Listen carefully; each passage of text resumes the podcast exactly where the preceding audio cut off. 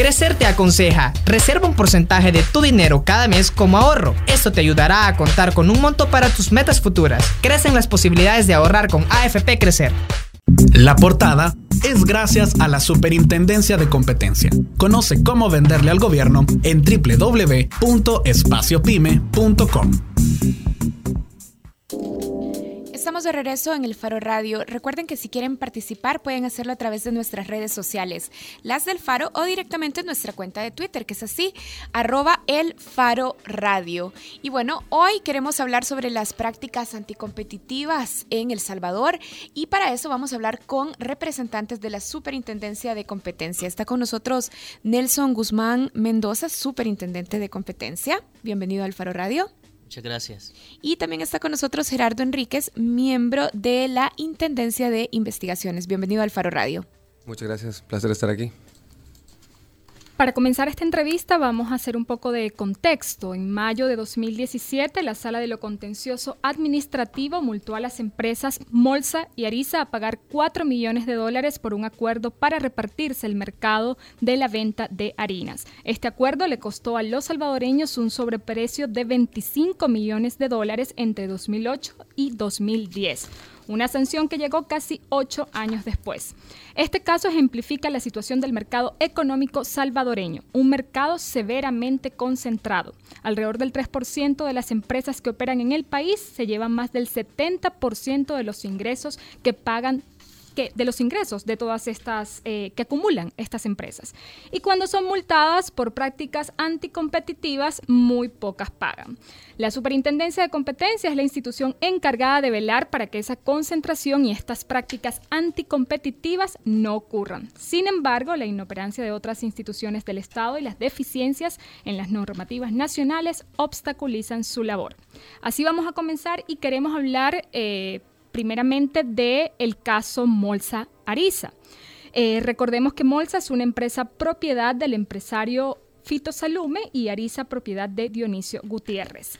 Queremos saber exactamente cuál ha sido el desenlace, ¿verdad?, de este caso y qué mecanismos están poniendo en marcha para que esta práctica no vuelva a ocurrir. Cualquiera de las dos puede comenzar. Sí, muchas gracias. Quisiera iniciar con, con una cuestión que para mí es importante por el tipo de periodismo que realiza el Faro. Entonces, felicitar por las nominaciones que tiene el Previo Gabo 2018 este, para los cuatro trabajos que tiene el Faro. Muchas gracias. este, Y bueno, y posteriormente continuar con, la, con las preguntas que nos hacen. Realmente la labor de la, de la Superintendencia de Competencia tiene diversas actuaciones, ¿verdad? La ley, digamos, establece cuáles van a ser las actuaciones, qué tipo de, de, de estudio, monitoreo o cualquier situación que se pueda ir dando, pero no generar la competencia por la competencia, sino que tiene eh, un fin, ¿verdad? Que es la eficiencia económica y el bienestar al consumidor. Al final de cuentas, eh, yo quería empezar con eso porque para nosotros es importante establecer, ¿verdad? Que está el tema de ver cómo funciona el mercado, pero están estos fines específicos porque hay una serie de casos que se han venido dando a lo largo del, del trabajo de la superintendencia que, que estas cosas definen mucho de lo que se hace. El caso Arisa, digamos, el caso de las, de las harineras, eh, recientemente ustedes se dieron cuenta que, que se dio eh, el segundo pago de una multa, que en este caso era de aproximadamente 2 millones, eh, que complementaban la multa completa para el caso, que eran 4 millones, y se tardó pues cerca de, de 10 años en todo el proceso. Y quizás lo importante también de, de destacar acá es que este último pago no es que haya sido tampoco una, una buena voluntad, sino que prácticamente fue la fiscalía la que actuó para poder hacer efectiva la multa. La multa. Ahora, a mí me interesa saber, solo también para que quienes nos están escuchando lo tengan claro, estamos hablando de dos empresas que pactaron, que se pusieron de acuerdo para repartirse el mercado de las harinas. ¿Con qué herramientas cuenta la Superintendencia de Competencia para detectar este tipo de prácticas, como en el caso que, que estábamos, que estamos comentando, el caso de, de, Molsa y Arisa, ¿cuáles son las herramientas específicas que tiene la superintendencia? Eh, bueno, la verdad es que las herramientas se encuentran contempladas en la ley, en la ley de competencia, por supuesto.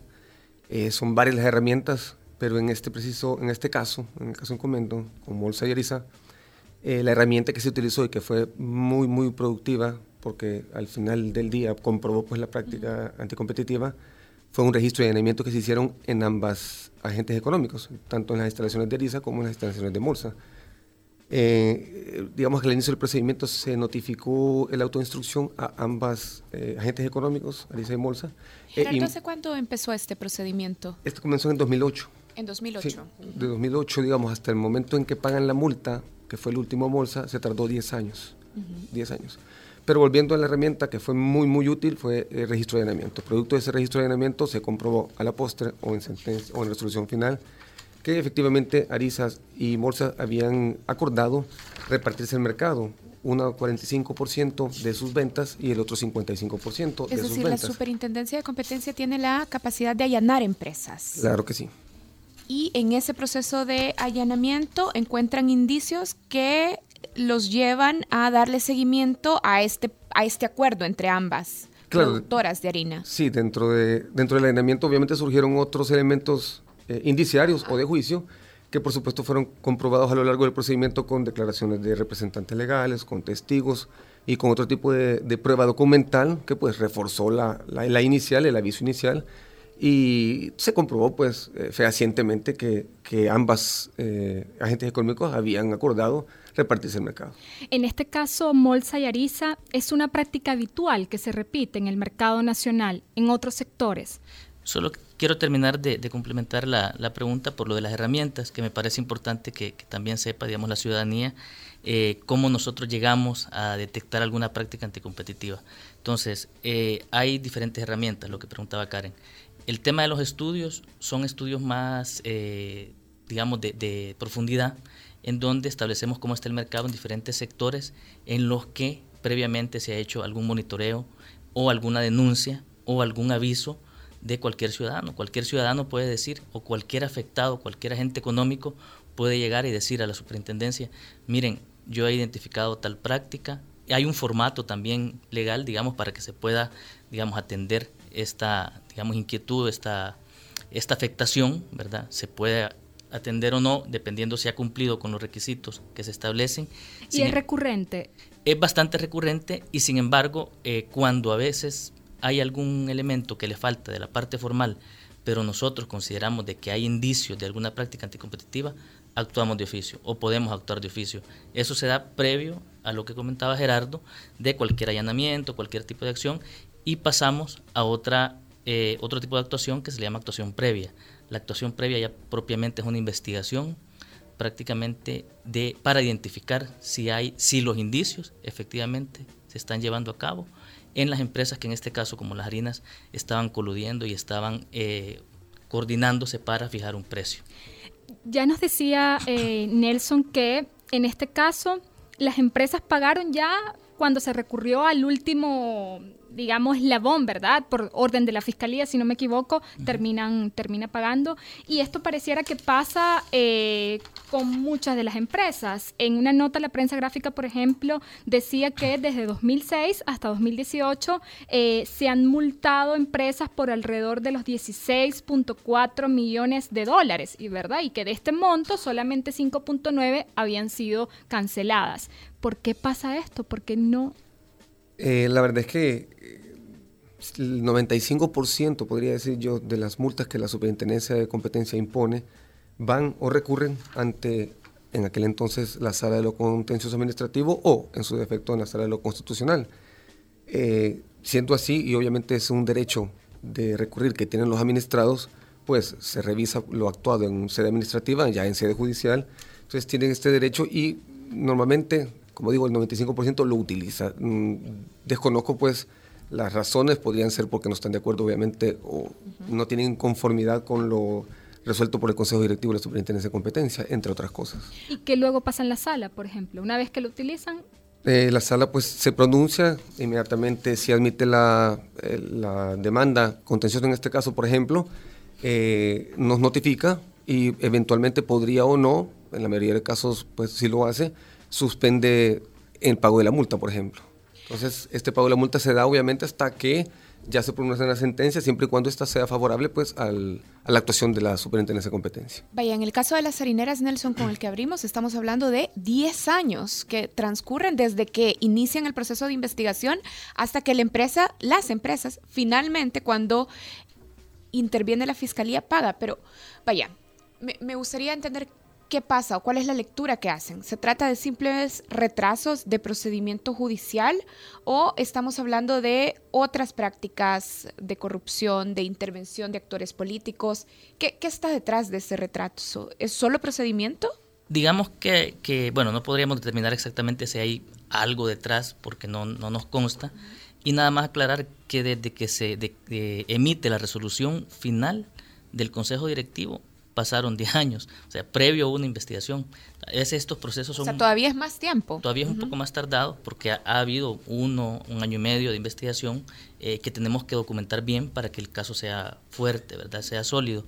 En este sentido, eh, efectivamente, si se fijan, nosotros después de acá se reciben constantemente, como decía Gerardo, demandas, ¿verdad? Ante la institución.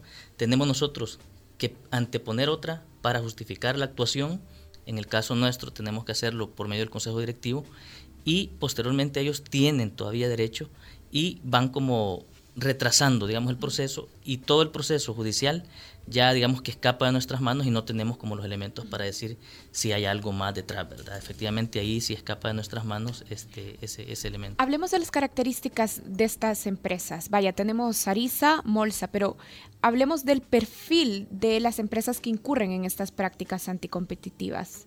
Bueno, el perfil generalmente son empresas que tienen, y lo decía un poco Arisber al inicio, que tienen alguna concentración, tienen una posición dominante en el mercado, ¿verdad?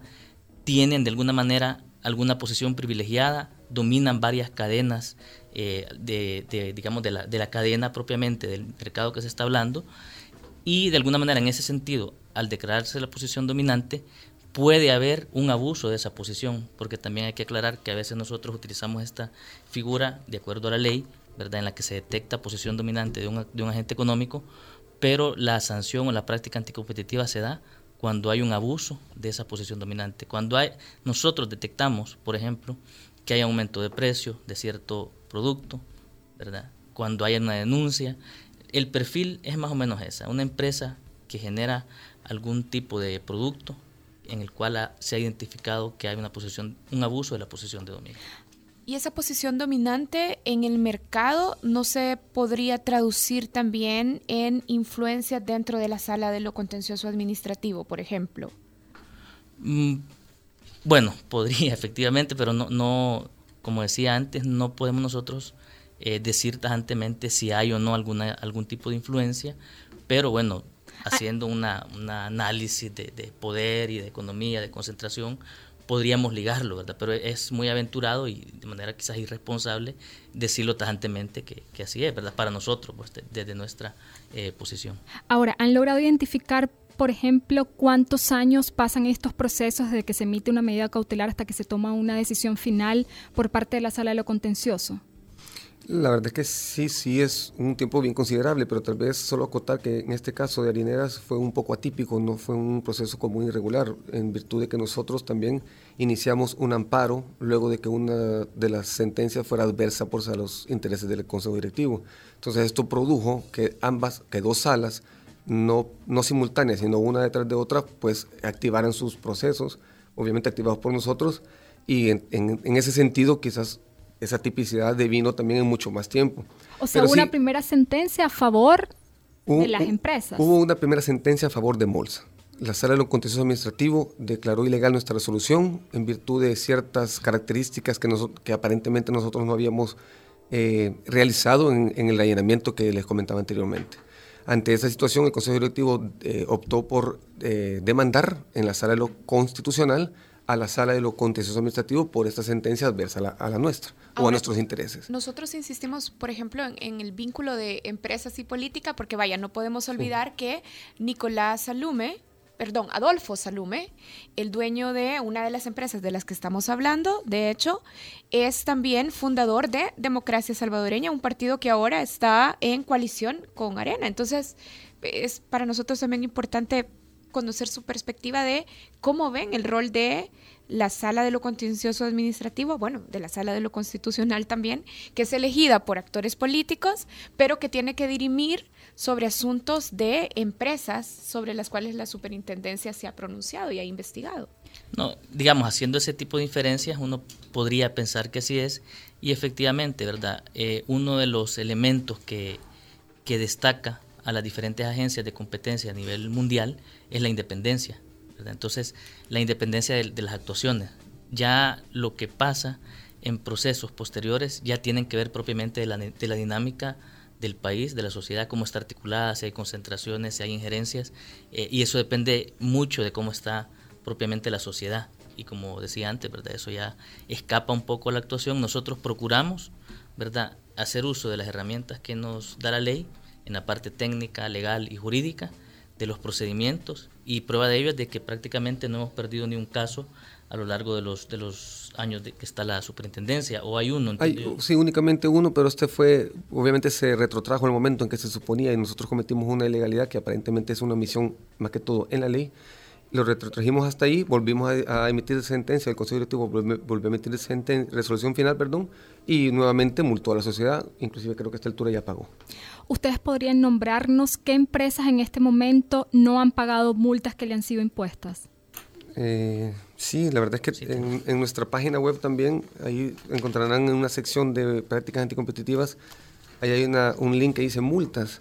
Ahí está todititita las multas que nosotros hemos impuesto desde el inicio la primera fue en el 2007, el 13 de marzo de 2007, hasta la última, pues que ha sido eh, Tomsa. ¿Y estamos hablando de varios sectores económicos o se repiten más en algunos? Mm, dejaría de mentir si le digo que se repiten en algunos, pero son varios, digamos que están eh, telefonías, hay harineras, hay eh, servicio eléctrico, hay, hay varias, hay varias, pero sí son, son diversas, pues.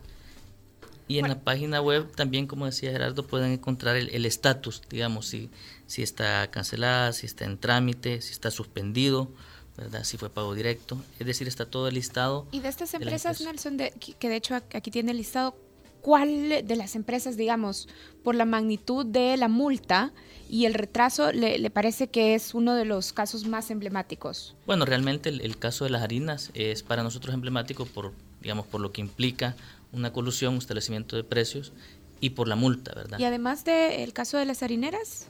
Está uno que todavía no, no se ha cobrado, este, que es el caso de Dizúcar, ¿verdad? Que también es eh, cerca de un millón, ¿verdad? Que está en pausa, se le, eh, se le llama, creo que es el término jurídico, ¿no? Sí, lo que platicábamos eh, anteriormente, que la medida cautelar de suspensión de pago no nos permite obviamente realizar el cobro o en todo caso no le permite a la Fiscalía General de la República realizar el cobro.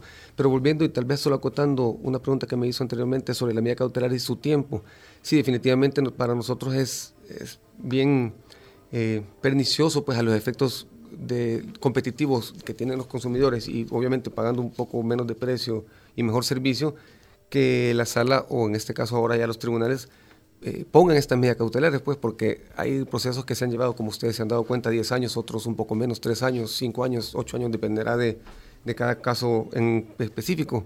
Pero lo bueno ahora es que ya no está tan concentrado en la sala de lo contencioso, sino que ya hay tribunales a raíz de la ley de la jurisdicción contencioso administrativo que entró en vigencia recientemente.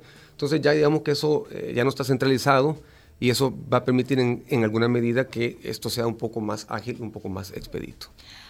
Ahora, ¿cómo se garantiza que la multa va a frenar esas prácticas anticompetitivas? Hay medidas también que se establecen a la hora de, imponer la multa y hay un seguimiento que se da porque si es reincidente también hay otro tipo de actuaciones posteriores eh, para los agentes económicos que han cumplido. Esas otras medidas, si podía enumerar algunas, por ejemplo.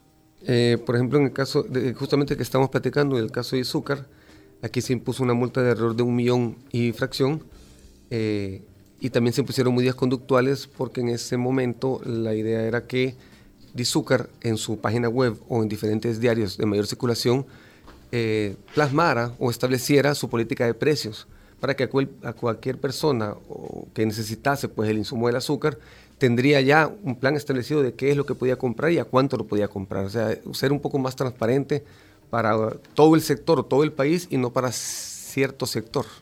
Antes de pasar a otro tema que nos gustaría tocar, ¿no consideran ustedes que se necesitan algún tipo de reforma para que em, la estructura actual que está para poder de alguna manera sancionar a estas empresas sea más diligente, le des más competencias a la propia superintendencia, eh, digamos que no haya tanta intervención. Ajá, porque pareciera que la superintendencia hasta algún momento llega y de ahí no hay para dónde agarrar. Sí, digamos, hay, hay diferentes tipos de, actuaciones y de elementos que plantea la ley. Se han estado trabajando en los últimos dos años algunas reformas, algunas que tienen que ver incluso con los umbrales, ¿verdad? Cuando hay concentraciones económicas, porque tenemos unos umbrales muy altos, altos incluso a nivel mundial, que no, digamos, no son acorde al, tamaño de nuestra economía, eh, que tiene que ver con las multas, con las actuaciones, con la conformación del Consejo Directivo. Entonces, ya hay un paquete de reformas que prácticamente estamos finalizando eh, para pasar a la Asamblea Legislativa, ¿verdad? Que algunas incluyen esto, pero ustedes saben que al final uno plantea una serie de reformas y sale lo que el Congreso establece. ¿Qué, tipo de reformas, por ejemplo? Si, si hay una que le parece a Nelson así como, vaya, esta es una de las reformas esenciales que debería de aprobar la Asamblea Legislativa y que vamos a proponer, ¿cuál mencionaría? Por lo menos para mí, una que es importante es la que les decía yo de los umbrales para las concentraciones económicas, ¿verdad? Eh, tienen las empresas ¿Cuánto es el, el umbral que ahora establece la ley? En ingresos por 198 millones, ¿verdad? Es, si lo ven, es muy, bastante alto para el tipo de empresa que tenemos acá. ¿Y eso qué implica? Es decir, el umbral de 190... cuando se fusionan y sobrepasan esa cantidad, deben de, pedir una autorización a la superintendencia para ver si esa fusión no afecta el mercado. Por abajo de eso no tienen que pedir autorización. Mm. Generalmente también van porque para nosotros es importante un poco monitorear si están, si esa fusión va a causar alguna anomalía, digamos, en el mercado. Y ya decía que es bastante alto. Mm, ¿Conocen el promedio en la región? De hecho, sí. Este, estaríamos a nivel mundial con la reforma propuesta nosotros estaríamos como a la mitad, cerca de 90 millones. ¿verdad? Eso es lo que se está planteando en la reforma de momento, pero no se ha pasado, como les digo. Y en el de eso todavía hay países como Honduras, Costa Rica, que andan alrededor de los 20 millones. ¿verdad? O sea que cada quien establece eh, sus criterios. Nosotros, bueno, se ha hecho un estudio técnico bastante sólido del por qué es ese, ese nivel, digamos, que se quiere establecer ahora, ese umbral. Y cuando se estableció en 198 millones, cuáles eran los criterios técnicos ¿Tiene, tiene que, sustentaron a los formuladores de la ley en ese momento. Yo eh, digo, estoy infiriendo por, el, por el, análisis que, que, se ha hecho, que probablemente por la estructura de, de, la economía salvadoreña, que hay un sector que está, digamos, a un lado con ingresos súper, súper altos y no hay uno en el medio, digamos, eh, que abarque eh, este, el, la forma de la economía. Entonces, aunque uno lo baje un poco, no va a ser tanto, digamos, lo que se va a abarcar, porque está un 2, 3% que está bien alto. Entonces, creo que esa fue la lógica en ese momento, que aunque lo bajara, no va a abarcar mucho más empresas. Ese 3%, estamos hablando alrededor de 700 empresas, si no me equivoco, que concentran 70% de los ingresos, digamos. Eh, desconozco el dato exacto, para ser honesto. Sí, ese es un dato de la Dirección de Estadísticas, ¿verdad? Dicenso que daba para 2016. Y otra cosa también importante para añadir un poco lo que dice el licenciado es que también estos umbrales en un inicio la superintendencia comenzó en 150 millones aproximadamente, pero en tanto ha ido subiendo el salario mínimo mensual, claro, este ha ido subiendo también. Bien, queremos hablar también un poquito de otro sector que nos parece importante y en el que también es evidente que hay concentración y es que queremos hablar también de las empresas que trabajan en el sector de frecuencias de radio. Y es que ya estamos hablando, vaya, de estas dos empresas que acuerdan repartirse el mercado, pero también hay otros casos, por ejemplo el caso del expresidente Tony Saca, que ya decíamos fue condenado por 10 años de prisión, que acumuló 86 frecuencias de radio. Y ya decíamos, sabemos del caso también, que estas mismas empresas se vieron beneficiadas con fondos públicos. ¿No intervino la superintendencia en este caso para frenar esa acumulación de frecuencias de radio?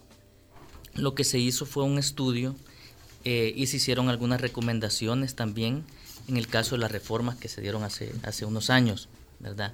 En, en ese caso, por ejemplo, se estableció que había posición dominante de TCS en el ámbito, digamos, de televisión.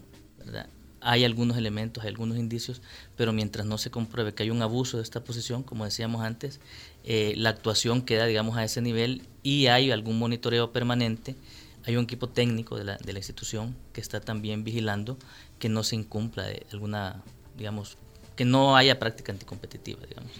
Vaya, pero establecen que tienen posición dominante. En el caso este de, TCS, por ejemplo, o en el caso de, vaya, de la familia del expresidente Saca, se establece que tienen posición dominante. Pero, y luego, después de eso, ¿qué sigue? Es decir, vaya, se establece estas empresas tienen posición dominante. ¿Y?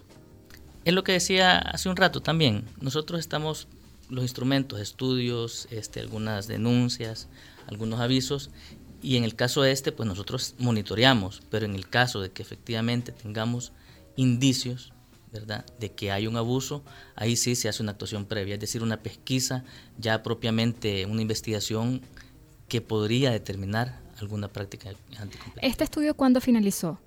Este estudio de... Fue 2014. Sí. Vaya, pero ya es anticompetitivo, por ejemplo, en el caso de la, de la familia del expresidente, tener 86 frecuencias de radio. Ah, en ese caso, o, no se puede, no se establece como una práctica anticompetitiva per se la acumulación de frecuencias.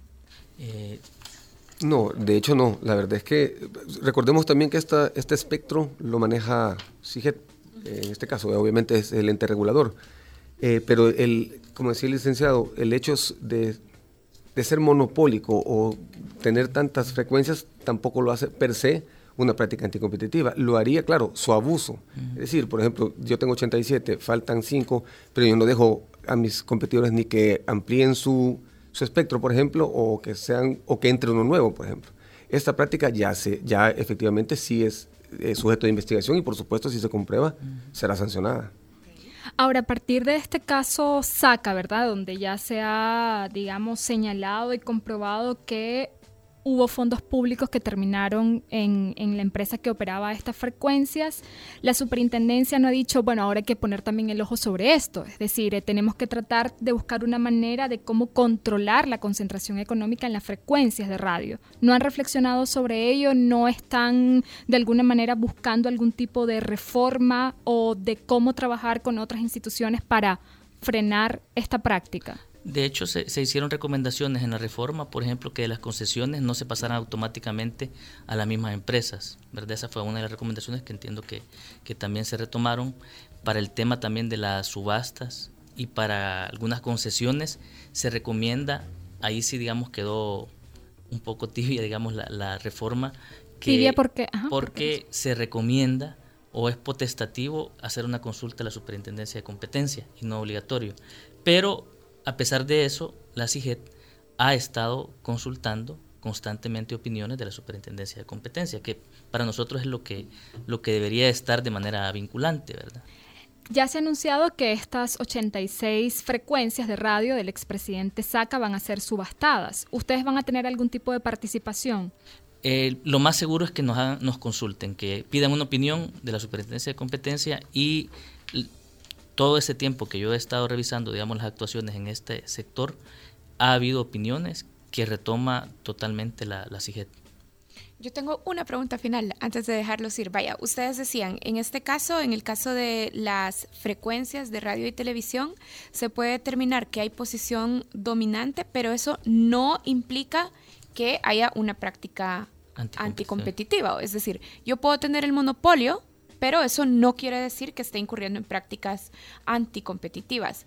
Pero, ¿qué posibilidades hay de competencia cuando, por ejemplo, yo concentro, no sé, el 90 o el 95% de, en este caso, del espectro? Es decir, ¿cómo va a entrar un chiquitito a competir contra mí cuando yo tengo la mayoría del mercado, de las oportunidades de, del mercado. Ese es un buen punto, pero por ejemplo eso pasa aquí y pasa en otros sectores, que por ejemplo eh, hay barreras de entrada específicamente, hay posición dominante, por lo tanto los otros sectores no pueden estar, no pueden actuar porque tienen a alguien mucho más grande a la par, pero eh, lo que pasa es que como nosotros decíamos al inicio, eficiencia económica y bienestar del consumidor, si no abusa, es decir, no está perjudicando, en este caso más, digamos, porque obviamente si hay, está perjudicando porque no deja entrar a ah, otros. pero si tiene el monopolio, sí que me afecta a mí como consumidor. y, el tema de los precios, efectivamente, porque si no hay un abuso y, no está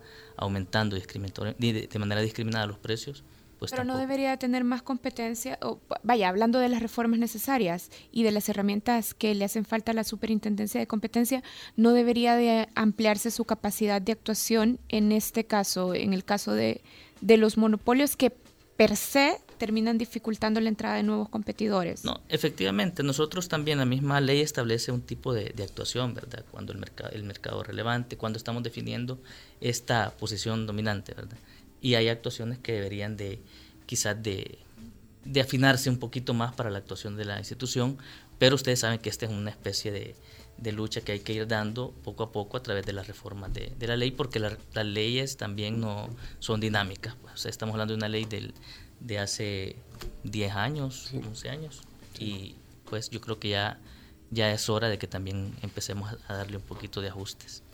Bueno, se nos acabó el tiempo. Muchísimas gracias a ambos por estar con nosotras y nos tenemos que ir a la por nos tenemos que ir para que todos los invitados tengan igualdad de oportunidades. Al contrario, gracias a ustedes. Sí. Muchas gracias. Muchísimas gracias a los dos por habernos acompañado. Hoy estuvieron con nosotros dos representantes de la Superintendencia de Competencia. De hecho, el superintendente Nelson Guzmán Mendoza y Gerardo, Gerardo Enríquez también, miembro de la Intendencia de Investigaciones. Gracias a los dos. Hacemos una pausa. Ya regresamos en el Faro Radio. El Faro Radio. Hablemos de lo que no se habla. Estamos en punto 105. Crecer te aconseja, ahorra más salir al supermercado. Haz una lista de lo que necesitas y evita las compras compulsivas. Crecen las posibilidades de ahorrar con AFP Crecer.